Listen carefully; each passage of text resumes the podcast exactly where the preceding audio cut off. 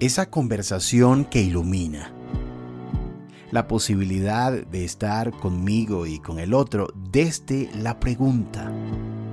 Hola, soy Leonardo Álvarez, coach personal. Conecta contigo. Comienza ahora.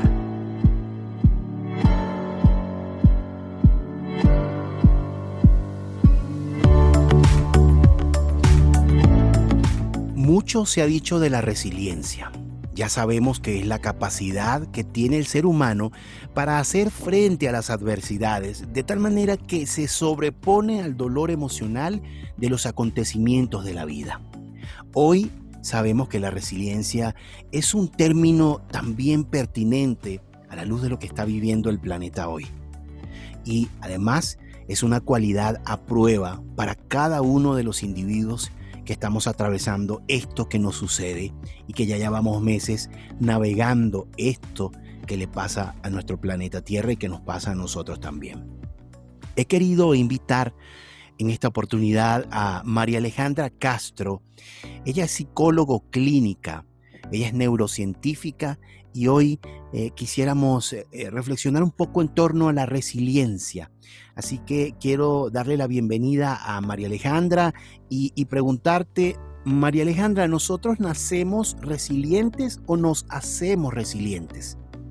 Gracias, Leonardo.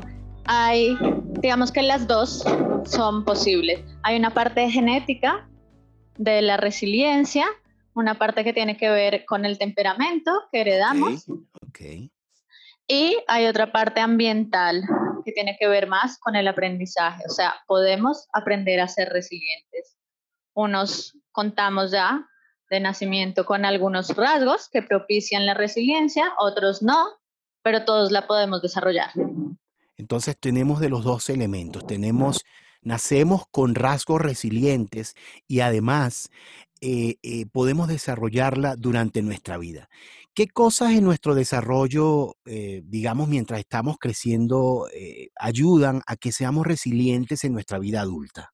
Ayudan el aprendizaje de las emociones, sobre todo lo que tenga que ver con autorregulación, también la apertura de conciencia hacia cómo somos, qué queremos llegar a ser.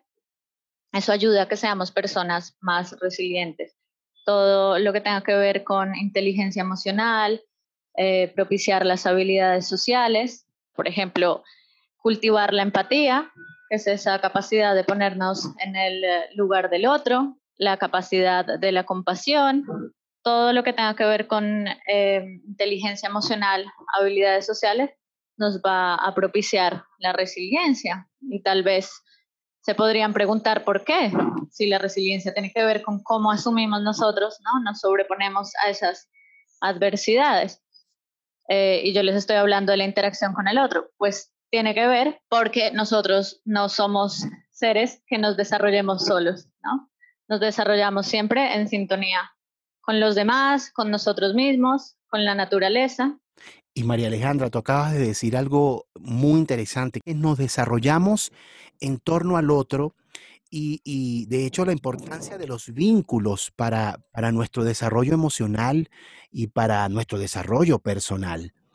Eh, entonces nos dices que, bueno, que, que, que, la interacción con el otro es fundamental para el desarrollo de la resiliencia durante nuestra vida.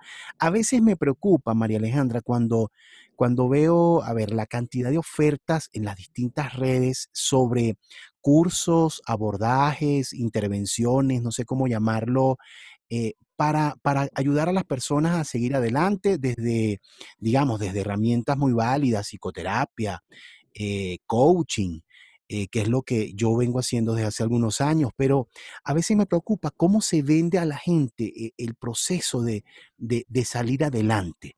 A veces parece que, nos creemos la historia de que esto es la resiliencia puede ser una pastilla que tú te tomas y listo, vas a empezar a ser resiliente y vas a tomar esa fuerza a salir adelante. Y, creo que, es importante llegar a una aclaratoria aquí. Y es que, es que eh, sabemos que en el mundo emocional los atajos no existen, son solo fantasías que a veces nos venden desde muchas, no todas las ofertas, pero desde muchas ofertas nos venden y, lamentablemente nos quedamos con esa percepción.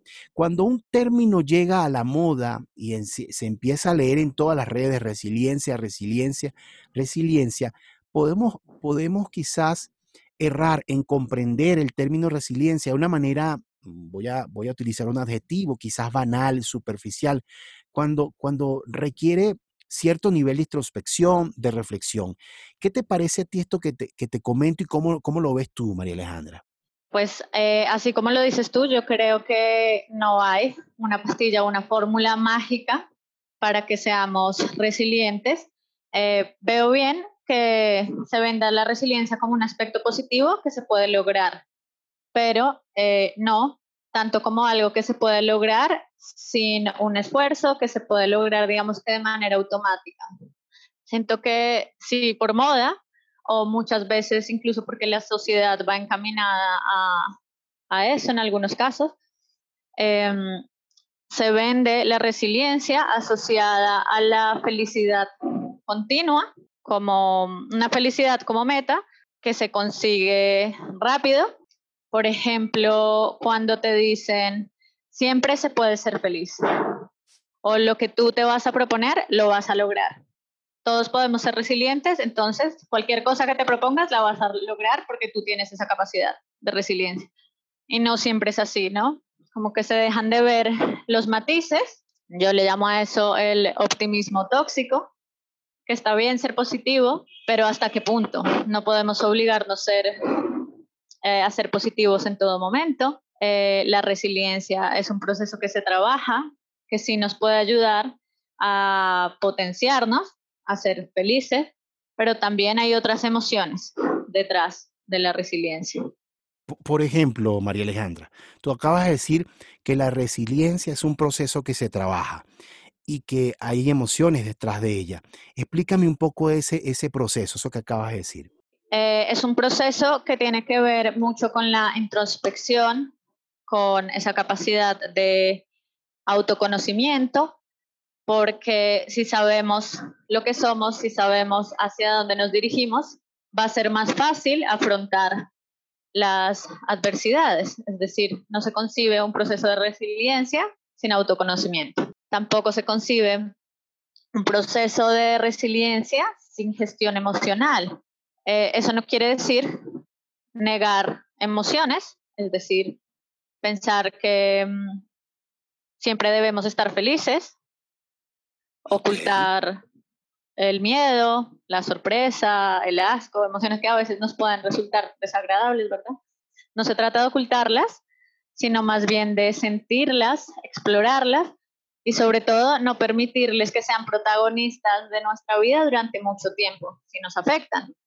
Es decir, podemos estar tristes, claro que podemos, podemos sentir mucho miedo, claro que podemos, pero no hacer esas emociones como las principales. Al igual que la felicidad cuando se convierte tóxica. Si siempre estamos en un estado de felicidad, ¿cómo nos vamos a dar cuenta de otros aspectos de nuestra vida? Entonces es encontrar un balance y para eso lo que podemos hacer es eh, gestionarlas. Una manera es dándonos cuenta que las emociones tienen dos aspectos. Un aspecto que es fisiológico, orgánico, biológico, que tiene que ver como con la constitución, con la que contamos, con lo que venimos, y otra que tiene que ver ya más con lo conductual, con lo que podemos hacer. Entonces, esa parte fisiológica, evolutiva, biológica, no la podemos negar. Si pasa algo que nos disguste, pues vamos a sentir eh, o tristeza, desagrado, y así con cada situación. Y eso se va a activar y no lo vamos a poder evitar. Lo que sí podemos manejar es cómo nos vamos a comportar frente a esa situación. María Alejandra, y, a la luz de esto que, vienes diciendo y que, venimos compartiendo, ¿es posible que quien esté escuchando justo ahora tenga ah, algunas creencias sobre la resiliencia? Algunas cosas que pensamos que son así y realmente no lo son. Es posible que hoy estemos, eh, a la luz de lo, que, se comparte tanto en redes, pensando cosas sobre la resiliencia que no son reales. Por ejemplo, que el resiliente eh, no va a sentir dolor. Puede ser un mito, o el resiliente no siente dolor, sino que sigue adelante y con gallardía se levanta ante la dificultad, y resulta que no, o que el resiliente no siente miedo. ¿Puedes explicarnos un poco, eh, eh, digamos, esos mitos que, y ayudarnos a desmitificar y a, llevar a la realidad eso que podemos estar pensando que es la resiliencia? Claro, uno de los mitos es la persona resiliente nunca siente emociones negativas. Sí las siente, tiene que atravesar ese proceso. La resiliencia puede ir muy de la mano con el proceso de duelo y hay que pasar fases. Para poder sobreponernos a los problemas tenemos que llegar a una fase de aceptación, de elaboración. Y eso requiere antes haber experimentado el dolor, el miedo, que les suelen resultar emociones desagradables para algunos, pero yo las veo como emociones que nos potencian el aprendizaje. Eh, a veces se piensa que resiliencia es un sinónimo de resistencia. Entonces, si lo tomamos así, podemos perder la capacidad de poner límites y dejar que pasen por encima nuestro, los demás, nosotros mismos, y esto va a resultar poco saludable. La resiliencia sí es la capacidad de sobreponernos a los problemas, pero no resistiendo. Otro de los mitos es que mm, debemos ser resilientes eso es algo que podemos optar por la resiliencia o no. Como te decía al principio, algunas personas somos más resilientes que otras, algunas nos interesa desarrollar la resiliencia, pero no es algo que debamos hacer como mandato, porque si lo vemos como un deber, también nos puede resultar tóxico. Sí, puede resultar como, como que estuviésemos eh, tensando una cuerda obligándonos a, estar en un, en un perfil que realmente no sentimos, porque dependiendo de cada uno, quizás tenga que transitar más ese dolor antes de llegar al, elemento de resiliencia. Ahora, ahora tú, tú eh, María Alejandra, eres neurocientífica y no quiero perder la oportunidad de preguntarte, ¿qué nos, qué nos dice hoy la neurociencia sobre la resiliencia? Desde la neurociencia podemos decir que la resiliencia es esa capacidad para adaptarnos, en este caso a un estrés agudo, a un trauma, a diferentes formas crónicas de adversidad. Eh, algo muy lindo que tiene nuestro sistema nervioso es que tiene la capacidad de ser plástico, es decir, de irse adaptando a las situaciones. Y a medida que vamos aprendiendo cosas o vamos pasando ciertas situaciones, vamos creando más conexiones o lo contrario. Entonces, eh, la resiliencia potencia esa plasticidad neuronal, potencia que vayamos creando nuevas conexiones.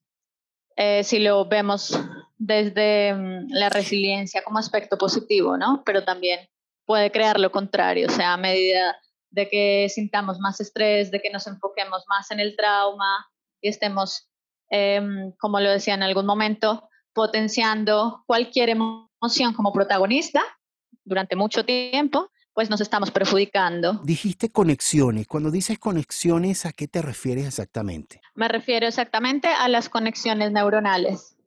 Ok.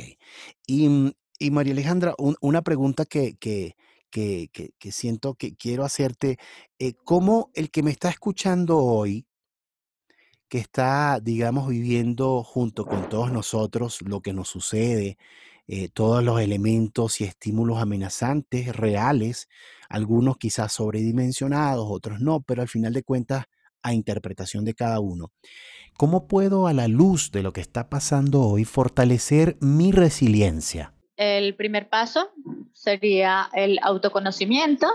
Para eso nos sirve, digamos, teniendo en cuenta esta realidad que estamos viviendo, nos serviría eh, ver cómo estábamos antes y cómo estamos ahora, darnos cuenta de qué cambios hemos tenido saber qué queremos hacer, hacia dónde queremos dirigirnos, cómo somos.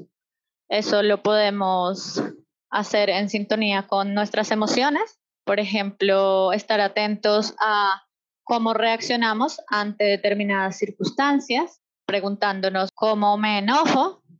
Hay personas que se enojan y no lo expresan, hay personas que se enojan y lloran, hay personas que se enojan y tiran las cosas. Entonces, ¿cómo soy? ¿Cómo reacciono frente a cada situación con una emoción? Porque es importante, porque al reconocerlo podemos prever en un futuro un poco cómo vamos a actuar y hacer un cambio que nos resulte más favorable. Otro punto importante es atender a todos los campos de nuestro desarrollo. ¿Y a eso eh, a qué me refiero?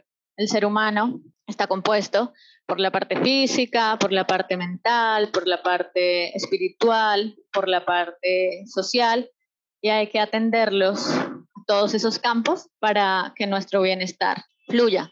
Entonces, ¿cómo lo podemos hacer? Por ejemplo, nuestra parte mental a través de la autorregulación, a través del reconocimiento de las emociones, no potenciando que nos quedemos mucho en el futuro, porque nos podría generar mucha ansiedad, o demasiado en el pasado, porque nos podría generar mucha tristeza, vergüenza, culpabilidad, inclusive depresión, dependiendo de cuánta cantidad de tiempo nos quedemos en ese lado. Eh, otra parte importante de atención en esos campos del desarrollo es a la parte social. Lo social es una parte de nuestra salud. ¿Cómo podemos atenderla? Cultivando las relaciones con las que contamos. Podemos pensar con qué personas estamos lejos que quisiéramos acercarnos, qué personas nos resultan saludables para nuestra vida, quiénes no, y gestionar esas relaciones. Eh, otro punto es pedir ayuda. A veces cuando estamos ante situaciones difíciles nos da vergüenza pedir ayuda y es algo muy válido. Se puede pedir ayuda a quienes están cerca nuestro, que nos conocen. También se puede acudir a un profesional. Hay diversos profesionales de la salud mental que pueden ayudarnos. Otro punto, por ejemplo, a través de la meditación, eso nos ayuda a conectar con el eh, momento presente y a no perdernos tanto, sobre todo en esta situación, en el futuro. Otra práctica de autoconciencia puede ser em, fomentar la creatividad, puede hacerse con lo que más conectemos nosotros, por ejemplo, a través de la escritura o a través de la pintura, a través de la fotografía incluso, cualquier asunto que potencie la creatividad. ¿Por qué es importante? Porque Todas estas prácticas a lo que nos ayudan es a crear puentes para redefinir la situación por la que estamos pasando, para otorgarle otro significado, para ponerle otra cara que nos resulte más positiva y más saludable. No es lo mismo pensar en esta situación como un aprendizaje a como algo que nos agobia. Sí, son dos miradas diferentes y yo, y yo te escucho, María Alejandra, son tantas cosas según lo que has descrito, que podemos hacer para, para mantenernos resilientes ante la situación. Y otra cosa que, me sorprende que dices es que el resiliente puede pedir ayuda. Exacto. El resiliente puede pedir ayuda eh, porque el hecho de que tengamos una capacidad no quiere decir que no podamos potenciarla aún más o que podamos aplicarla para todas las situaciones. Por ejemplo, yo puedo ser resiliente Em, ante que me despidan del trabajo, ¿verdad? Pero tal vez ante la muerte de un ser querido me cueste poner en práctica esa capacidad. O yo ya tener la capacidad de la resiliencia y querer aún potenciarla más. Entonces es como una cualidad, la resiliencia en proceso, que siempre estamos por los avatares de la vida ejercitando. Yo te, he escuchado atentamente, María Alejandra, y, tengo una inquietud. Hay un momento en que la resiliencia no sea buena, eh, cuando la ejercemos, cuando la vivimos. Hay un momento en que pueda entender que la resiliencia no me está ayudando.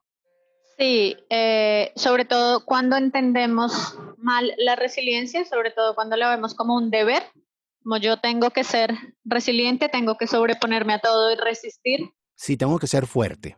Exacto, tengo que ser fuerte porque sí. A veces no lo vemos porque sí, sino porque los otros dicen, porque como es una capacidad que todos debemos cultivar, yo debería tenerla, entonces tengo que esforzarme y tenerla, tenerla, tenerla, tenerla. Eso nos perjudica.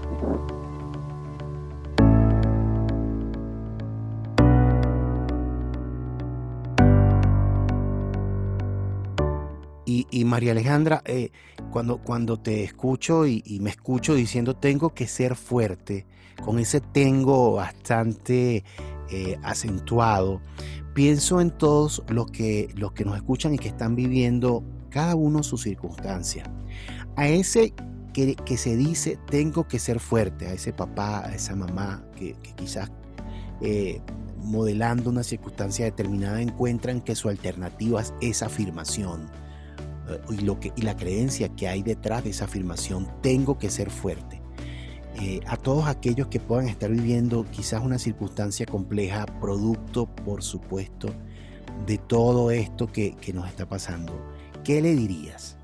Que recuerden que ser fuerte no es sinónimo de ser superhéroe, de afrontar todo sin tener un mínimo rasguño, es decir, tienen que atravesar el proceso y el proceso también puede implicar una recaída, puede implicar que duela y eso no quiere decir que no sean una persona fuerte, sino quiere decir que son humanos y que están enfrentándose a la adversidad y que para superarlo hace falta también estar en contacto con emociones que a veces no nos gustan pero de las cuales podemos aprender muchísimo. A mí me gusta mucho una frase de un psicoanalista francés que se llama Boris Cyrulnik, que dice que la resiliencia es la capacidad de metamorfosear el dolor. Me parece muy linda porque nos muestra la resiliencia como un proceso en el que nos vamos transformando. Gracias, eh, María Alejandra Castro. Ella es psicólogo clínico, neurocientífica. María Alejandra, ¿dónde podemos comunicarnos contigo a tu consulta? Bueno, pueden comunicarse por dos vías. Por Instagram me encuentran como Mariale Castro A y por correo electrónico me encuentran como maria.alejandra.castroarbelaes.gmail.com Arbelaes eh, lo voy a deletrar, es A-R, B de Barcelona, E, L, A, E, Z. Ustedes recuerden que pueden compartir este podcast, este episodio que hemos desarrollado con María Alejandra Castro a esas personas que sabemos que les va a ayudar esta reflexión, esta disertación que hemos hecho sobre la resiliencia y nos hemos acompañado de María Alejandra Castro, psicólogo eh, y neurocientífica y, a la cual le agradecemos desde República Dominicana, nos acompaña. Eh, también quiero invitarles a que nos busquen en las distintas plataformas Spotify, Apple Podcast y Anchor. Allí nos puedes ubicar como Conecta Contigo Podcast. Y recuerden que ustedes y nosotros seguimos conectados.